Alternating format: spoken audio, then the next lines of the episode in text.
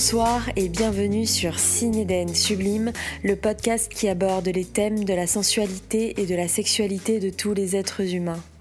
Peu importe le genre, l'orientation ou les pratiques sexuelles de celui qui écoute, cet espace est destiné à toutes les personnes avisées, curieuses, confirmées ou non, qui prônent l'ouverture d'esprit, le respect et la bienveillance.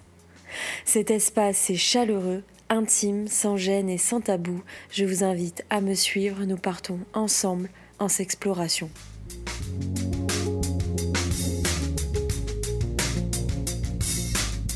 Nous allons parler du sexe, du coït intensif. L'hypersexualité, aussi appelée sexualité compulsive, est un comportement sexuel humain qui se traduit par une recherche continue et persistante d'actes sexuels. Je suis avec Wax qui va nous parler de sa sexualité. Bonjour Wax. Bonjour Finn. Alors pour commencer, peux-tu me parler un peu de toi, de ton parcours par rapport à la sexualité? Alors euh, j'ai commencé exactement il y a trois ans, trois ans et demi, à vraiment me lâcher sexuellement. J'ai vécu pendant euh, environ 12 euh, ans avec une personne où je me sentais prisonnier de mes envies, de mes fantasmes. Mm. Donc euh, j'ai préféré, il y, a, il y, a, à peu près euh, trois ans, vraiment prendre ma vie en main et me libérer de toute cette pression que mon ex me donnait, et même la société, euh, sur, sur la sexualité et sur les mœurs. Ok. À quel moment tu t'es rendu compte de ton hypersexualité? En fait, euh, au tout début où j'ai commencé à avoir euh, certaines envies, certains fantasmes, ben, j'étais en couple et j'étais, j'avais une certaine frustration en fait dans ma vie euh, où je me sentais pas épanoui et mm. que j'avais besoin d'avancer et de découvrir de nouvelles choses. Donc je suis rentré dans le milieu fétichiste et BDFM grâce à ma découverte du Cap d'Agde à mes tout débuts. Ensuite, ça m'a permis de faire euh, de rencontres et de belles rencontres qui m'ont permis vraiment d'évoluer euh, petit à petit. Bon, après, mon meilleur ami m'appelait euh, Pokémon parce que j'évoluais en permanence. Ah oui, d'accord. Et un jour, je voulais pas essayer telle pratique et après, un mois après, ben, ça y est, j'étais en train de l'essayer, mais au final, je me mettais encore à l'époque des barrières, j'avais des craintes, j'avais des peurs. Et je me suis dit, au bout du, au bout du compte, ben, faut se lancer. Donc tu peux pas dire que t'aimes pas si tu n'as pas essayé. Et ça m'a permis, euh, le fait de m'enlever toutes ces petites barrières euh, petit à petit et d'être curieux aussi.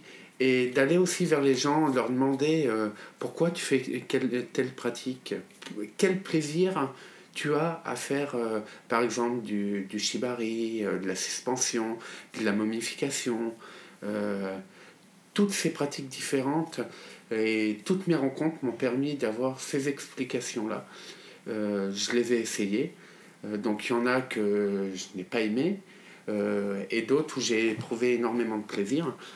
Mais c'est vraiment se libérer de ces barrières, comme je disais tout à l'heure, euh, et rencontrer. Mm. Aussi, la rencontre fait beaucoup. La rencontre des gens est importante et le dialogue. Mm. Et c'est ce qui permet aussi à tout le monde d'avancer euh, et de connaître de nouvelles expériences. Concrètement, qu'est-ce que tu recherches dans l'acte sexuel? Donc, ça va être euh, la découverte de nouveaux corps euh, de nouvelles façons de prendre en main, vu que je suis euh, euh, la personne qui reçoit. Donc c'est moi qui me fais baiser en général. Donc chaque mec est vraiment différent dans, dans sa façon de toucher, dans sa façon de prendre. donc il y a aussi l'échange, c'est des échanges de regards. quand, quand tu es sur le dos, tu te fais baiser le mec, c'est aussi très intéressant de voir son partenaire dans les yeux. Euh, car ça crée aussi un lien, euh, une, comment on dit, on peut dire ça, euh, une fusion. Hmm, oui. Ça peut être une fusion et très intéressante car des fois tu as de très belles surprises où là, ça devient un plaisir vraiment très intense, où l'excitation monte très très haut. Après, il y a aussi... après, je ne suis pas uniquement dans des pratiques, euh, comment dire, euh, habituelles. Ouais. Euh, je peux aller directement voir jusqu'à l'uro. Mm. Ça peut être jusqu'à des pratiques sans capote où je vais me faire, en parlant vulgairement, doser le cul. Euh, ou euh, me faire gicler dans la gueule, euh, voilà. Ouais. Me faire soumettre, me faire mettre à quatre pattes, m'humilier, me cracher dans la gueule. Mm. Voilà. C'est, je peux être euh, très bien dans les pratiques soft à hard.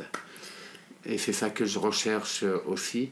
Après, je n'exclus pas une personne qui veut juste passer un petit moment tranquille sans devoir passer par ces pratiques. D'accord. Et euh, qu'est-ce que ça t'apporte?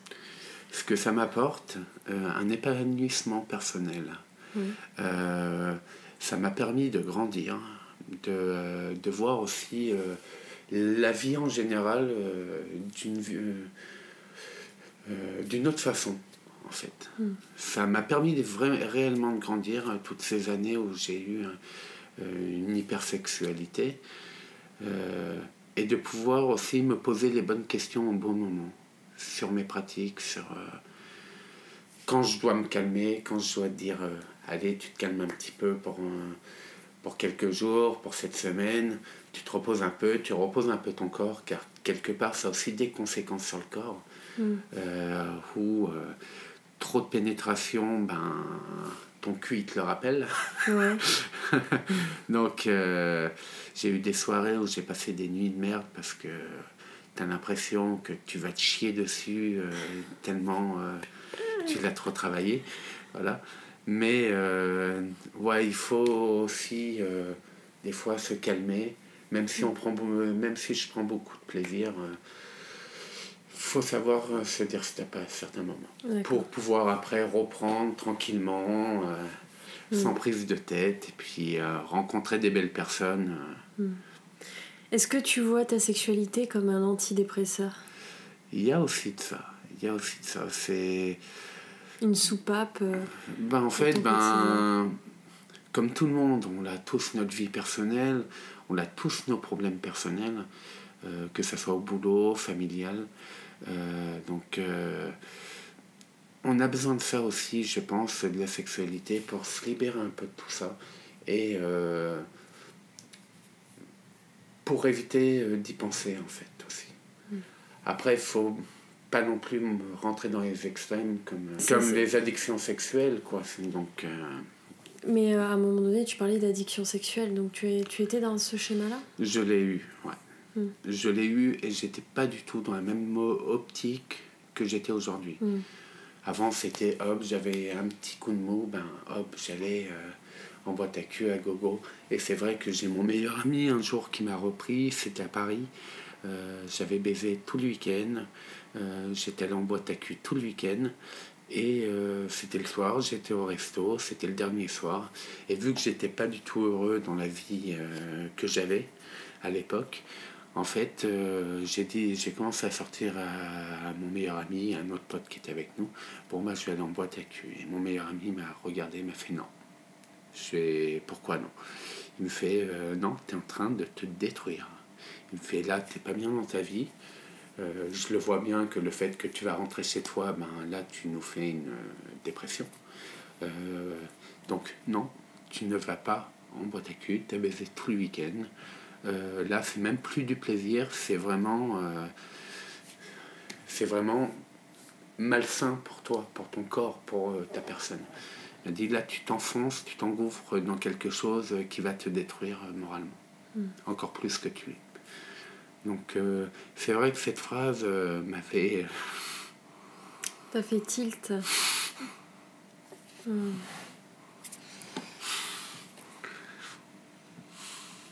T'es toujours ami avec cette personne? Ouais, ouais. Merci. euh, Je suis. euh, Je suis toute mouillée là. Bon, c'est pas moi qui te fais cet effet. euh, Non. mais- C'est moi mouillé, Finn. non, bah, euh, c'est toujours un peu émouvant quand j'en parle parce que c'était vraiment une époque euh, très difficile moralement pour moi. Mais aussi, c'est grâce à mon meilleur ami que je suis toujours en contact euh, et que je revois de temps en temps, euh, qui, grâce à lui, m'a fait euh, ouvrir les yeux sur beaucoup de choses. Et c'est vrai que j'étais vraiment avant dans une relation toxique, donc c'est ça qui me détruisait aussi de l'intérieur. Et que je ne prenais plus de plaisir dans le sexe, c'était vraiment mm. automatique en fait. Voilà, le mot, c'était devenu automatique robotique, tout ce que tu veux. Ouais. C'est vrai que avec toute l'histoire, euh, puisque là, je, je, vous dis, on, a repris les questions après avoir terminé cette interview. Et euh, avec tout ce que tu nous as partagé, euh, finalement, aujourd'hui, tu as l'air d'être épanoui. Et, et tu véhicules aussi un message positif. Et, et heureusement qu'il y a eu finalement ce, cet électrochoc euh, bah, Chaque expérience nous fait grandir au final. Et euh, bah, après, surtout le message que j'ai envie de dire, c'est que on n'a qu'une vie. On n'a pas à se faire dicter par qui que ce soit de comment on doit vivre, que ce soit dans sa sexualité ou dans sa vie euh, professionnelle ou autre. On doit avancer à notre manière et il faut vraiment s'en foutre des on dit, des filles, des ça. Il faut penser, c'est peut-être euh, malheureux aujourd'hui, mais il faut penser à sa gueule. Et à se, dire qu'est-ce qui va nous rendre heureux. Voilà euh, ce qu'il faut se poser comme question. C'est un beau message. du coup, aujourd'hui, comment tu définis ta sexualité? Très libre. Je m'impose très peu de limites. Euh, je me dis qu'il faut. Je suis le courant. En fait, je ne me prends pas la tête. Je me dis, allez hop, euh, je vais jouer avec un mec. Le mec connaît mes pratiques, je connais les siennes. Et après, ben, on fait. Tout se passe au feeling. Ça ne sert à rien de prévoir telle ou telle pratique au final, ben, à mes yeux après. il faut que ça se fasse naturellement. Car la chose principale, c'est que il faut prendre du plaisir. Hmm. C'est ce qu'il y a de plus important euh, dans tout ça. Quel a été le déclic pour passer euh, d'une addiction sexuelle vraiment euh, bah, qui, toxique à aujourd'hui une hypersexualité Alors je me suis mis en couple pendant un an, voire un petit peu plus d'un an, qui m'a permis de me poser de me retrouver aussi. Euh, de, ça m'a permis aussi de me poser des limites et des bases, même si dans ma sexualité en général, je, me, je m'interdis euh, presque aucune limite. Mm. Mais ça m'a permis de me stabiliser et de ne pas aller dans la surenchère, l'exagération euh, des plans cul. Est-ce que tu peux me donner un exemple cette période un peu sombre dont tu parles euh, euh, d'addiction, euh, par rapport à aujourd'hui, de quelle manière tu peux la comparer? Comment tu peux la comparer? En fait, avant, quand je n'allais vraiment pas bien, c'est par exemple, j'allais en boîte à cul. Mm. Je me faisais déglinguer pendant toute une après-midi. Mm. Et par exemple, si je sortais de la boîte à cul et que je voyais que, hop, Grinder s'allumait, hop, qu'on me proposait un plan ou une touze, ben, j'y allais sans, sans, forcément en avoir envie. C'était vraiment uniquement pour, euh, pour me défouler. Et là, c'était euh, vraiment euh, un défouloir, une exagération. c'était, comme je disais tout à l'heure, une autodestruction. Mm. C'est quand on n'est pas bien, on ne prend plus soin de soi. Mm. On s'oublie et on oublie même ses amis, sa famille. Euh, et c'est ce qui m'est arrivé il y a deux ans où c'était vraiment, j'étais dans une période très très sombre. Mm. Euh, aujourd'hui, tu, tu, tu, vas encore dans des boîtes à cul, tu t'amuses encore, etc. Qu'est-ce qui dissocie ta sexualité aujourd'hui de cette période sombre euh, je suis plus dans l'échange. C'est l'échange de plaisir. Dans la conscience aussi? Oui. Hmm. Après, là, c'est plus, euh, ben, quand j'emboîte à cul, oui, ça m'arrive d'avoir des, des moments extrêmes où c'est euh, plusieurs mecs qui me passent dessus. Mm. Mais il y a aussi des moments plus intimes avec des mecs où ça va être vraiment un échange. Mm. Euh, ça va être très sensuel, ça va être. Voilà, c'est, ça va être moins barbare que ce que je faisais avant. D'accord. Euh, si tu devais définir ta sexualité aujourd'hui, quelle serait-elle? La liberté. Est-ce que tu peux me dire pourquoi? Je, ben, en sachant que je, je suis actuellement célibataire, je me dis que je ne dois rien à personne, que je n'ai pas à me justifier de quoi que ce soit. Euh, car quand tu es dans un couple, malheureusement, ben même, euh, surtout en couple euh, échangiste, ou certains couples libres, comme j'ai pu vivre avec mon ex, où il fallait se justifier du pourquoi, du comment, de avec qui, de quand, où, et c'est invivable. Mm. Et non, maintenant je peux vivre ma sexualité, aller faire des plans, rencontrer des hommes, sans, sans avoir euh, quelqu'un derrière moi. Ouais, ok. Tu nous as un peu partagé ton histoire. Malgré ça, est-ce que tu peux. Est-ce que tu sais d'où vient cette hypersexualité?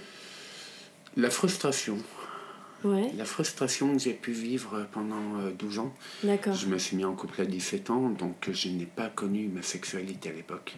Ok. Je n'ai eu, euh, je n'ai connu euh, mon premier rapport été avec euh, ce premier homme avec qui j'ai vécu pendant 12 ans. Donc euh, après il avait des pratiques très euh, comment expliquer euh, Très simple En fait il avait des pratiques simples Ouais. qui faisait que ben, je n'arrivais pas à m'épanouir sexuellement. Je, ça m'arrivait un peu d'aller voir des pornos, des photos euh, porno. Et euh, il y avait certaines choses qui m'excitaient énormément, euh, que j'avais envie de connaître. Mm. Et ben, c'est comme j'expliquais tout à l'heure, c'est que ben, j'ai pris la décision de me libérer de tout ça, où je suis entré euh, d'abord euh, dans le milieu fétichiste. Euh, au Cap d'Agde, au, dé- au départ, j'y allais avec des épaulettes de, de foot américain, où j'ai commencé à me lâcher. Et ensuite, ben, je suis rentré ben, la même année, en fin d'année, dans le milieu puppy. Ouais. D'ailleurs, j'en profite pour dire que j'ai fait un podcast sur le sujet. Euh, N'hésitez pas à aller le voir, euh, le Puppy Play. Et donc, euh, ce qui s'est passé par la suite, c'est que ben, j'ai fait énormément de rencontres, de très belles rencontres, euh, que ce soit sexuellement ou socialement. Ouais. euh, où j'ai découvert ma sexualité petit à petit. J'ai pu réaliser, j'ai eu, du moins, j'ai eu la chance de réaliser tous mes fantasmes.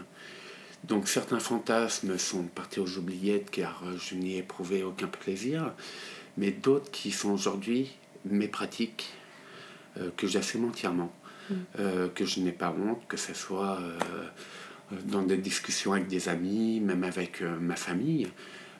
Bon, ils ne connaissent pas tout non plus, évidemment. Mais je, je ne cache plus rien. Ouais. Oui, c'est vrai que on, on- en discutant un peu en privé, euh, tu es très ouvert sur, les, sur le sujet et euh, même auprès de ta famille, euh, tu assumes qui tu es et ta sexualité pleinement et, et je trouve ça vraiment bien quoi. Malheureusement, on vit dans une société où on nous inculque des mœurs, que ce soit au niveau des religions, de la politique ou autre.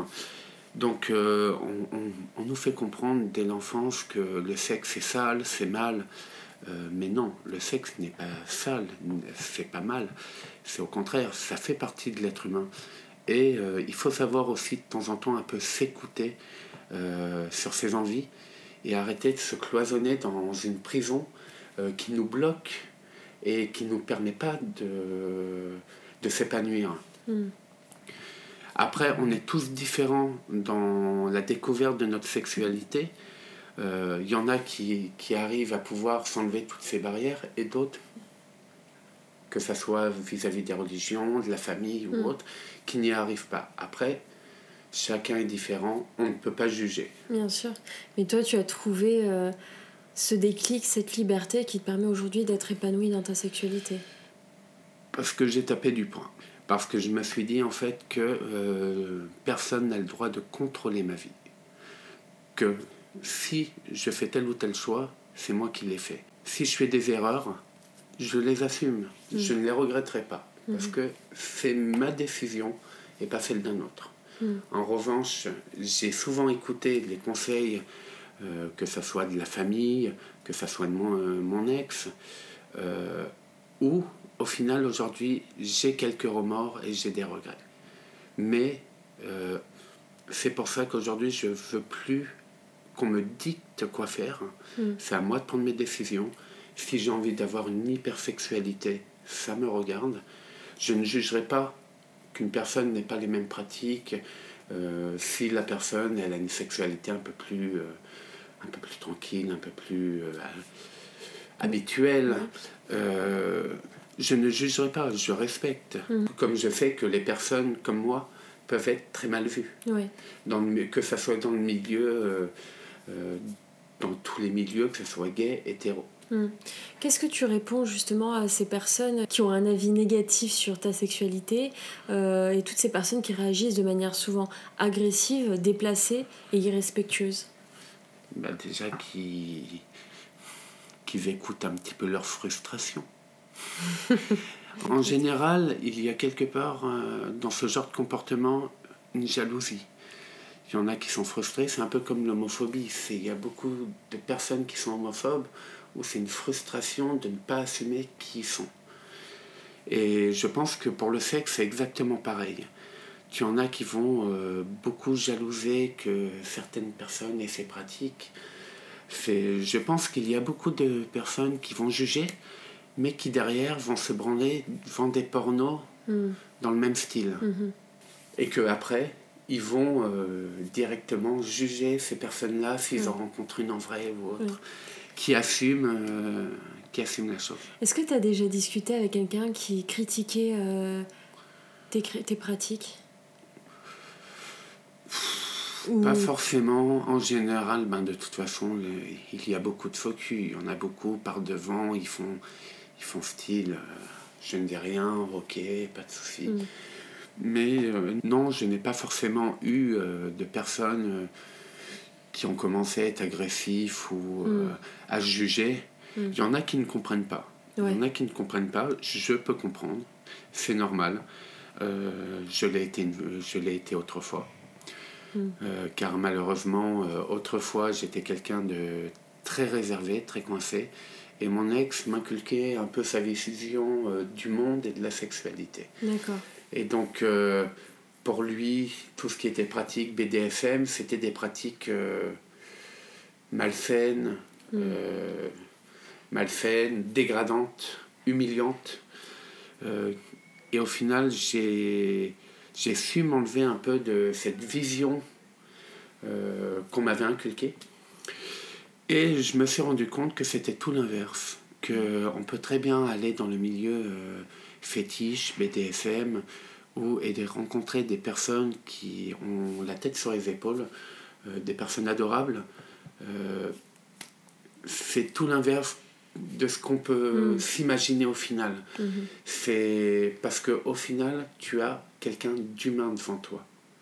C'est pas une bête de foire ou quoi que ce soit, c'est un être humain qui est juste là pour euh, se couper de la société, se couper des mœurs et profiter de sa vie et s'épanouir. Mm. Est-ce que tu es OK, d'accord, pour nous donner des exemples de pratiques que tu, que tu as dans ta sexualité? Ah oui, tout à fait. Donc, euh, en fait, ça m'arrive des fois d'aller en boîte à cul où je vais euh, me baiser autant avec 10, 15, 20, 30 mecs d'affilée. Euh, après, en général, je suis dans les pratiques barbac, ce qui veut dire sans capote. Mhm, c'est encore très mal vu dans le milieu. Après, beaucoup oublient que chacun sa prévention. Tu as la, tu as la capote, tu as la TAPS pour les séropositifs indétectables, tu as le TPE, ça c'est le traitement post-exposition euh, d'urgence si tu as pris des risques, tu as la PrEP mhm. qui te protège euh, du VIH, mais qui ne te protège pas en revanche des IST mhm. et des certaines MST. Mais après, on connaît les risques. Après, c'est au sérieux de chacun de faire ses dépistages. C'est, je sais que moi, en général, je fais euh, un dépistage par mois, vu que j'ai quand même des pratiques euh, à risque. Euh, je veux protéger autant mes partenaires que moi, c'est normal. C'est comme avec beaucoup d'amis ou de plans cul réguliers.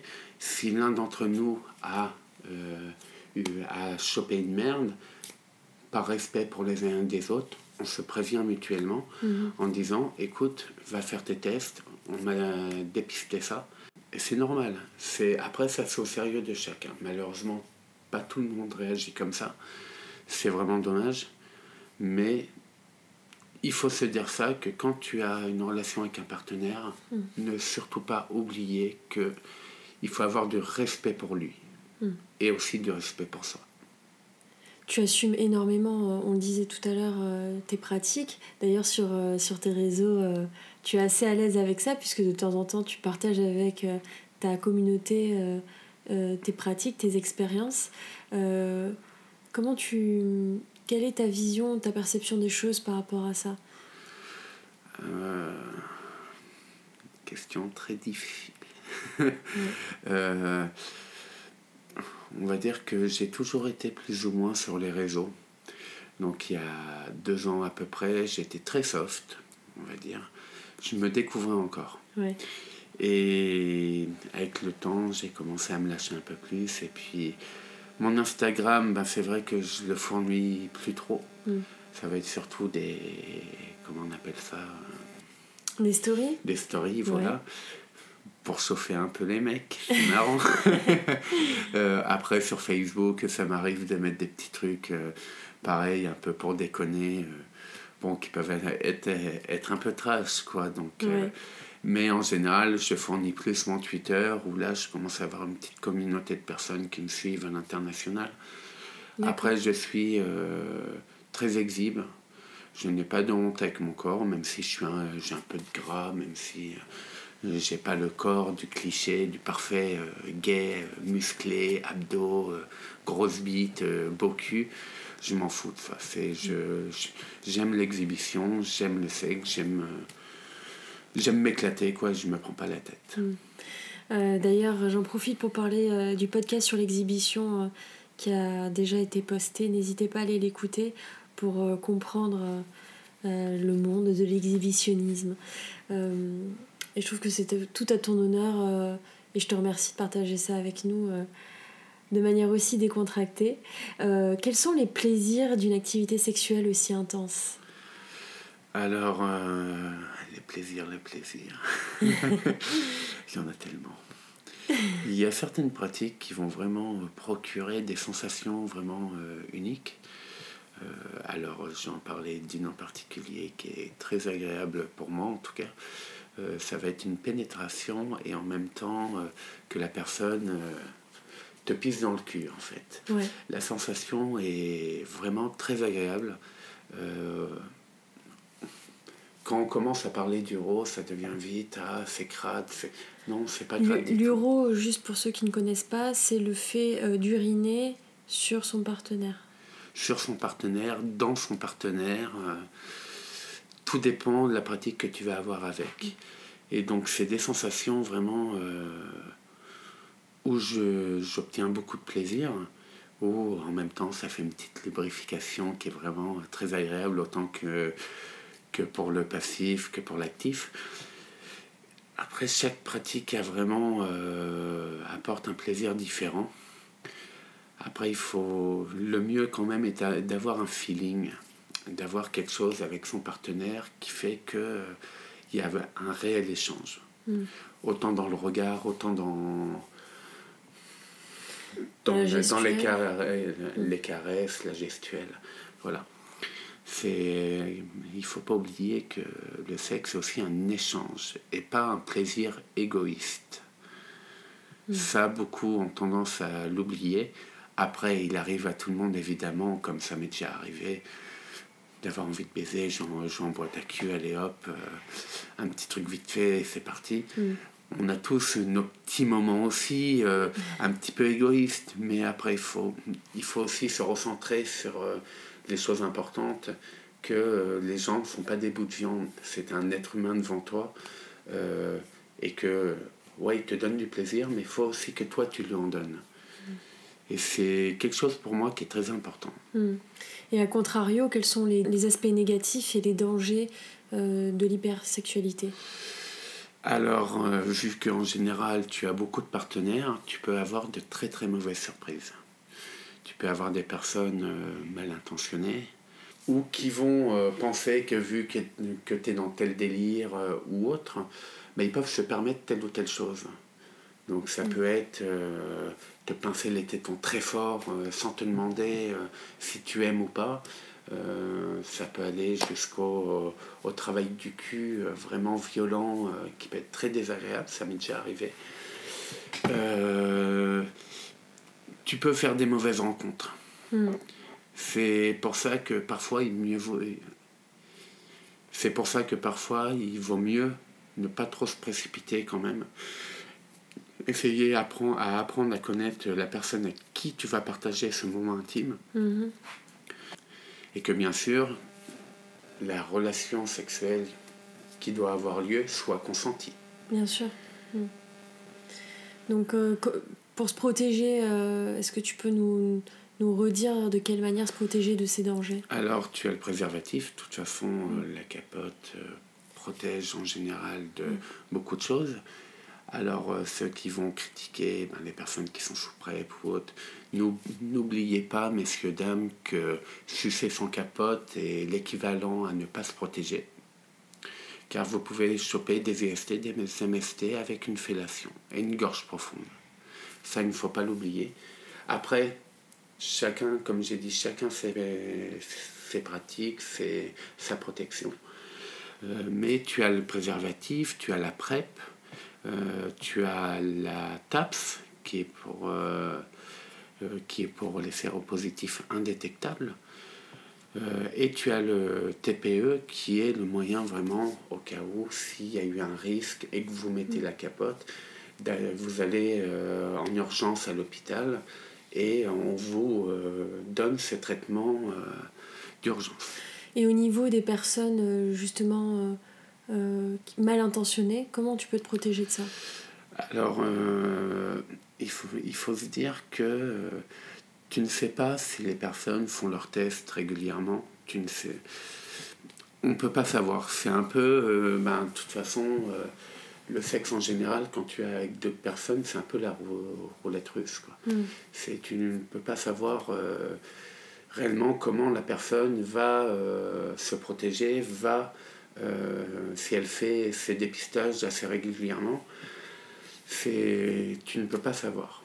Malheureusement, c'est pour ça qu'il y a toujours des risques, c'est pour ça qu'il faut se protéger de n'importe quelle manière, euh, pour sa santé, celle des autres aussi. Est-ce que tu es déjà tombé sur une personne euh, qui te voulait du mal? J'ai eu cette chance que non. Après, on va dire que s'il y a un mec sur les réseaux où je ne le sens pas, et en général, quand je ne le sens pas, je ne fais rien. Euh, je ne le fais pas. Hmm. Je, je, laisse, je laisse de côté et je ne reviens pas en arrière. Hmm. C'est, des fois, il vaut mieux écouter un peu son instinct euh, plutôt que se dire qu'on va peut-être se mettre en danger. Hmm. Alors, euh, moi, j'ai une technique pour ça en général. C'est, j'aime bien quand même prévenir mes amis quand je vais faire un plan cul. quand même euh, donc je préviens toujours mes amis. Donc euh, s'il y a un truc euh, qui se passe, si je donne plus de nouvelles. Malheureusement, ça, je n'ai jamais, je ne suis jamais tombé sur ce genre de cas. Heureusement. Après, malheureusement, tu en, as, tu en as qui sont aussi très malins. Quoi. Il y a eu des cas à Paris d'agression homophobe euh, où les mecs n'auraient jamais douté euh, tomber sur euh, des petits groupes qui viennent pour tabasser des homosexuels.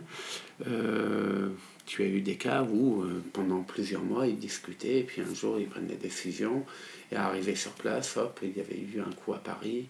Euh, c'était même passé sur les réseaux, sur un, un, homme s'était fait poignarder par un petit groupe qui l'attendait caché.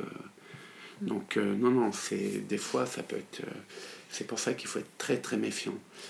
J'essaye d'être méfiant. quand quelqu'un m'inspire pas, euh, je fais très attention. Euh, c'est soit je, je coupe court en fait. Mm. Je préfère des fois pas prendre de risques. Après, quand tu es une hypersexualité, que tu bouges un peu de, un peu de partout à Lyon, pour ça que tu fais un peu des plans cul, euh, il y a toujours un risque. Mm. Il y a toujours un risque, il faut se dire ça. Et tu me disais que toi, tu as une petite technique pour te protéger, c'est euh, prévenir tes amis euh, si jamais tu pars quelque part Ouais, ouais, c'est je, je préfère prévenir quand même que je vais faire un plan cul, tout ça. Comme ça, ben, s'ils voient qu'ils n'ont plus trop de nouvelles de moi, c'est qu'il y a un truc qui s'est passé, et voilà. Après, il ne faut pas hésiter, même avec vos amis, pire des cas, vous envoyez l'adresse, vous envoyez le numéro de téléphone à votre ami de confiance euh, de la personne. Comme ça, s'il arrive un truc et qu'il n'y a pas de nouvelles après le plan ou euh, dans les jours qui viennent, au moins la personne elle a un numéro de téléphone, elle a une trace en fait de où vous êtes allé. C'est pour votre sécurité, c'est car malheureusement il y a des tarés partout. Hmm. Est-ce que tu as, est-ce que tu souhaites rajouter un dernier mot pour clôturer ce podcast? Alors, euh, un petit dernier mot. Donc, euh, moi, je voulais faire euh, la promotion du fameux film Shortbus, qui va traiter de plusieurs personnages. ça va être beaucoup sur la psychologie des personnages. Donc, euh, dès que le film commence, c'est très sexuel. Vous avez des éjaculations, vous voyez des pénétrations, voilà. C'est assez rentre-dedans, c'est le cas de le dire. Euh, mais euh, la morale et les morales qui veulent inculquer dans cette histoire-là est très intéressante. Et il faut, hum, il faut y regarder en mettant un petit peu de côté les les scènes de sexe en fait. Et vraiment voir la psychologie euh, qui est mise autour. Et, euh, et où en fait euh, la plus grosse morale du film c'est profitez de la vie, amusez-vous. Et n'ayez pas honte de votre sexualité. Merci beaucoup Wax pour ce, ce, témoignage très intime qui est personnel. Donc je vous demanderai euh, de rester respectueux euh, de tout ce qui a été échangé ici. Merci beaucoup. N'hésitez pas à liker, commenter, partager et réécouter ce podcast pour faire grandir et évoluer le projet Cinéden Sublime.